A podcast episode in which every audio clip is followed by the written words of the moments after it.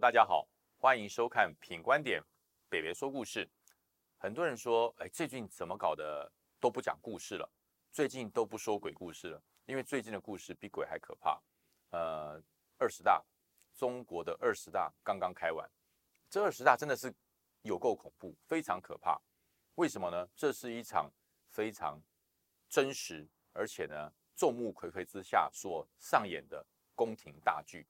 你有看过把自己的先皇直接架走吗？对，习近平就这样做了。胡锦涛在众目睽睽之下被习近平一根手指头比了一比就被架走了。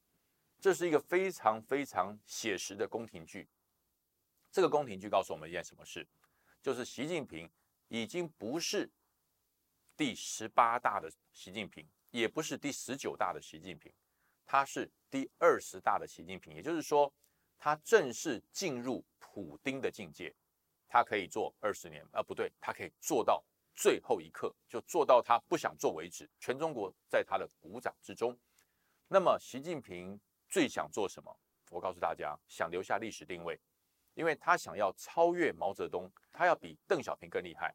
那怎么办？那就要毛泽东做不到的，邓小平未完成的，习近平完成统一大业。对，没错，就是台湾。习近平永远把台湾当成他称霸称帝最后一块拼图。所以说，习的作战思想在日本经济新闻就直接揭露了。他说：“习近平哈，呃，在 当年在当厦门市这个市长的时候，他就直接说，呃，我看到对面的金门，如果可以变成我的领土，那么有该多好。所以金门的同胞，我会当成自己的同胞一样看待。哇，讲的非常的柔性，但是内容是相当的刚烈。也就是说，我要把金门收回来，我要把台湾收回来。怎么收？如何收？三十七年前他没有办法。”那现在他当了习皇帝了，有办法？有办法，所以他的习氏兵法终于曝光了。他的习氏兵法，第一个攻心为上，再来就是兵贵神速，拿下首都三部分，总共十二个字，每四个字都有前奏，都有先决条件才能达成。第一个我讲攻心为上，就是统战。那么以前习近平的统战是什么？国台办。柔性的、软性的，开放给台商最优惠的待遇，可以开放给台胞优惠的条件，用钱、用土地、用人力来软化、统战，但是发现没有效，所以他把所有国台办重要的官员全部踢出中国共产党中央委员会之外，就是无权了，就表示他不满意，非常不满意，所以什么是统？是毒这种分化对习近平来讲无效。习近平觉得统独已经没什么好谈的了，因为是一定要统，没有独的空间。从统独升华到战与不战，直接变成战与不战。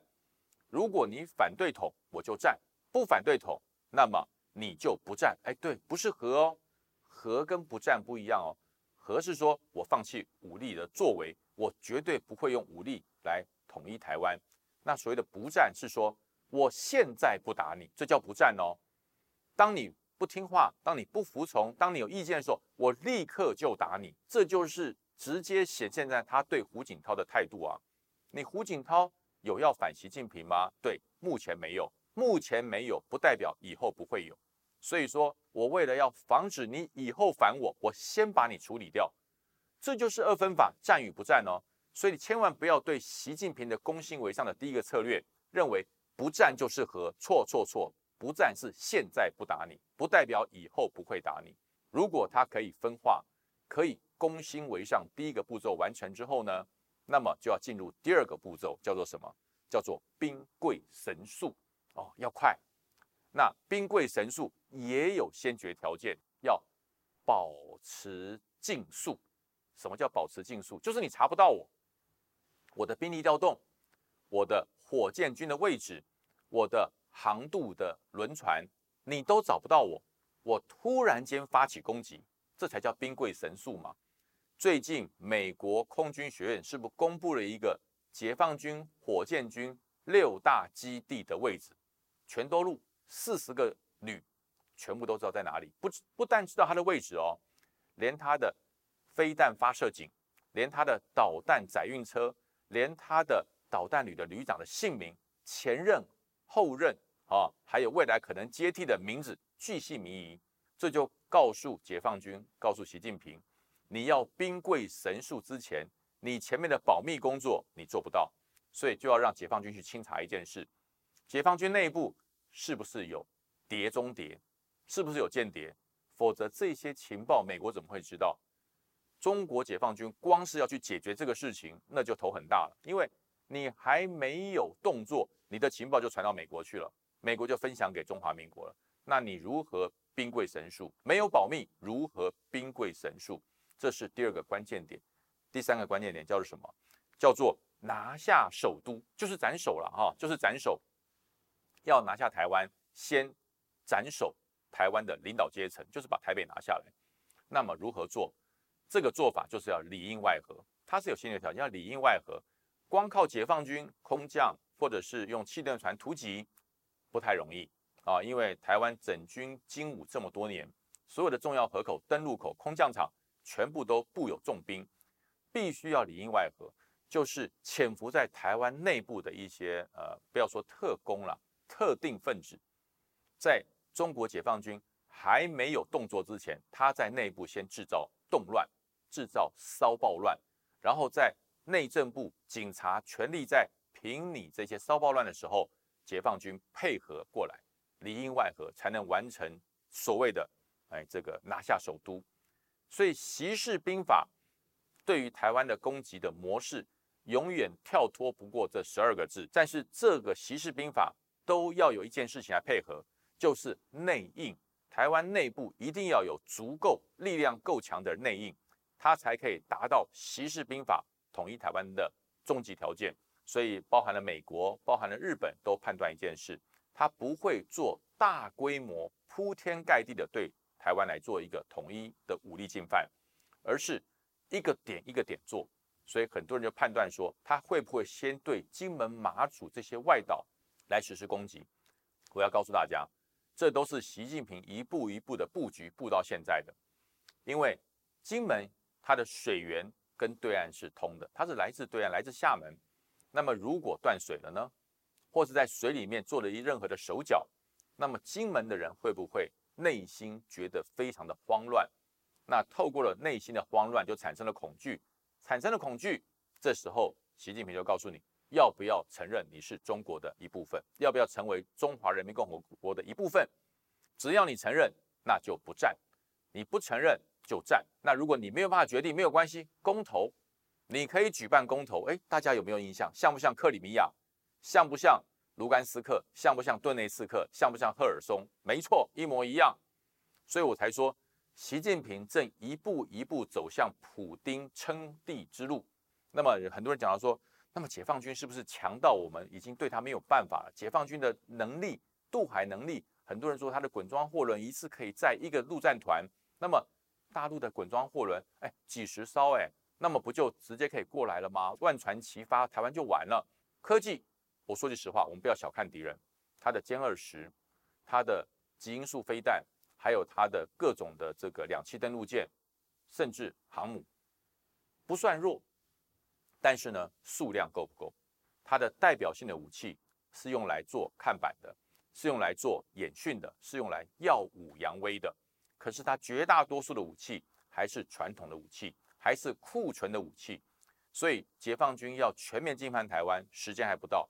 所以美国开始评估是二零二七，但最近开始提前说可能是在二零二三，就是告诉你全面进犯能力可能二零二七才达得到。可是呢，如果局部围点、小局部的战争，可能在二零二三就会产生。而小局部的战争、小范围的战争，就是要以武以战来逼你谈，以武以战来逼你被统。所以现在习近平已经不再讲统独了，就直接战与不战。那么这段时间我们能怎么应应呢？很多人说，那我们怎么办？我们是不是很危险？其实台湾的安全永远是掌握在两千三百万人团结之下。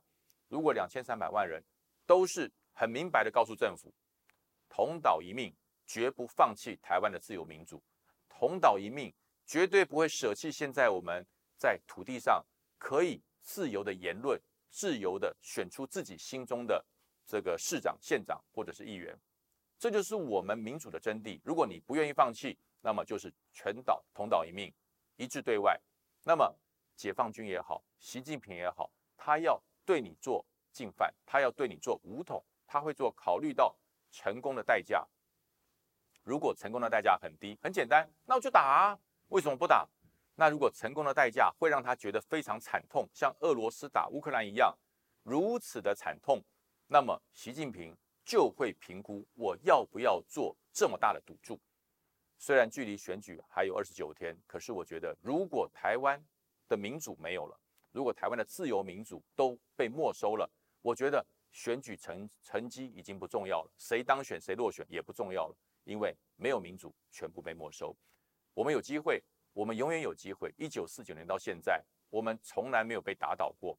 祖先的努力，先人的奉献。可以让台湾维持自由民主，祖先能，为什么我们不能？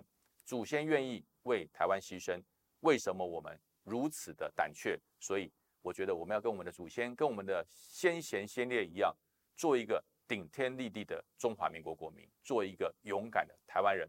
大家一起加油！我们不要怕敌人，就要怕我，就跟我讲的鬼故事一样，你不怕鬼，鬼就要怕你。大家一起努力，中华民国绝对会继续。屹立在太平洋上，我们一起努力，加油！还剩二十九天，大家坚持下去，民主不会被没收。当然，别忘了打开小铃铛，订阅品观点，精准的评论，还有好听的故事，尽收手里。大家持续关注品观点哦，拜拜。